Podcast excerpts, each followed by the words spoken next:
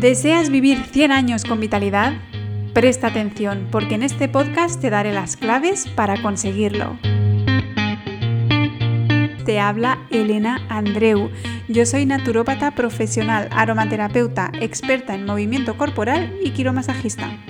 Te ayudo a mejorar en 6 meses tu bienestar físico y emocional para que llegues a los 100 años con vitalidad.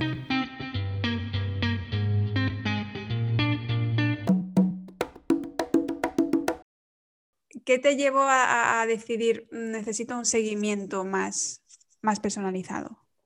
Pues la verdad, yo eh, lo que me llevó más es que estaba ya teniendo muchos problemas intestinales, digestivos, y eso es a nivel físico, y tenía mucho cansancio, aparte que mis analíticas me salían con la anemia muy mal, muy mal, muy mal.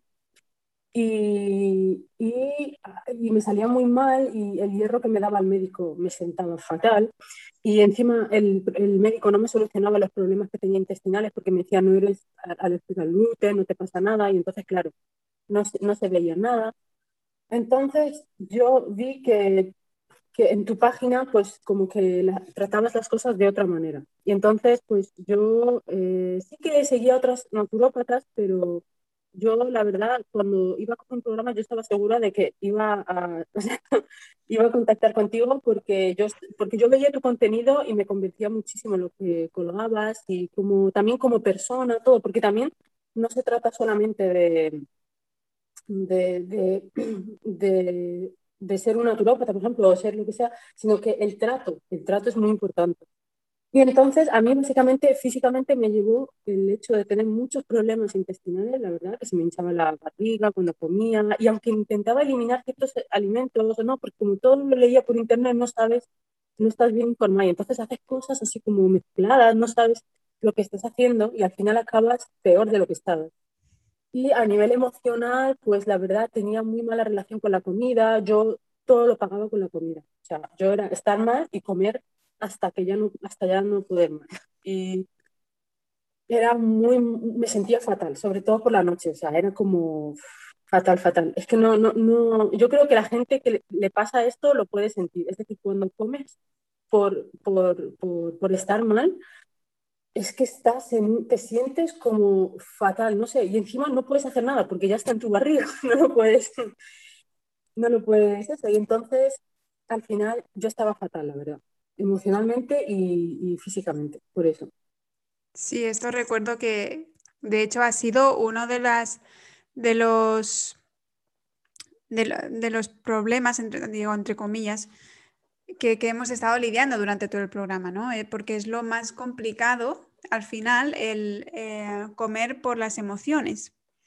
Y el he comido esto, ahora me siento culpable.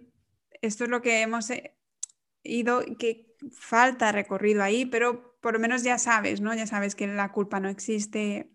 Eh, ahora es diferente, claro. Es, un poco diferente, pero te falta todavía más, más camino que recorrer, eh, pero ya sabes, ya tienes las herramientas. Pero es verdad lo que tú dices. Y fíjate que ahora has dicho, eh, la gente lo sabrá, la gente que le pasa de eh, te lo acabas de comer, pero ya lo tienes en tu barriga, no, no puedes hacer nada, pero eso, es lo peligroso porque otras, algunas personas les lleva a la bulimia, porque realmente en teoría sí se puede hacer sacándolo, ¿no? Vomitando. Y es algo que, quiero poner aquí también en manifiesto porque se está poniendo muy en de moda ahora, jovencitas que vomitan para sentirse bien. Creo que hay una influencer que no me acuerdo su nombre, que vomita cada dos días y dice que se siente muy bien. Entonces, no es natural vomitar si no lo necesitas.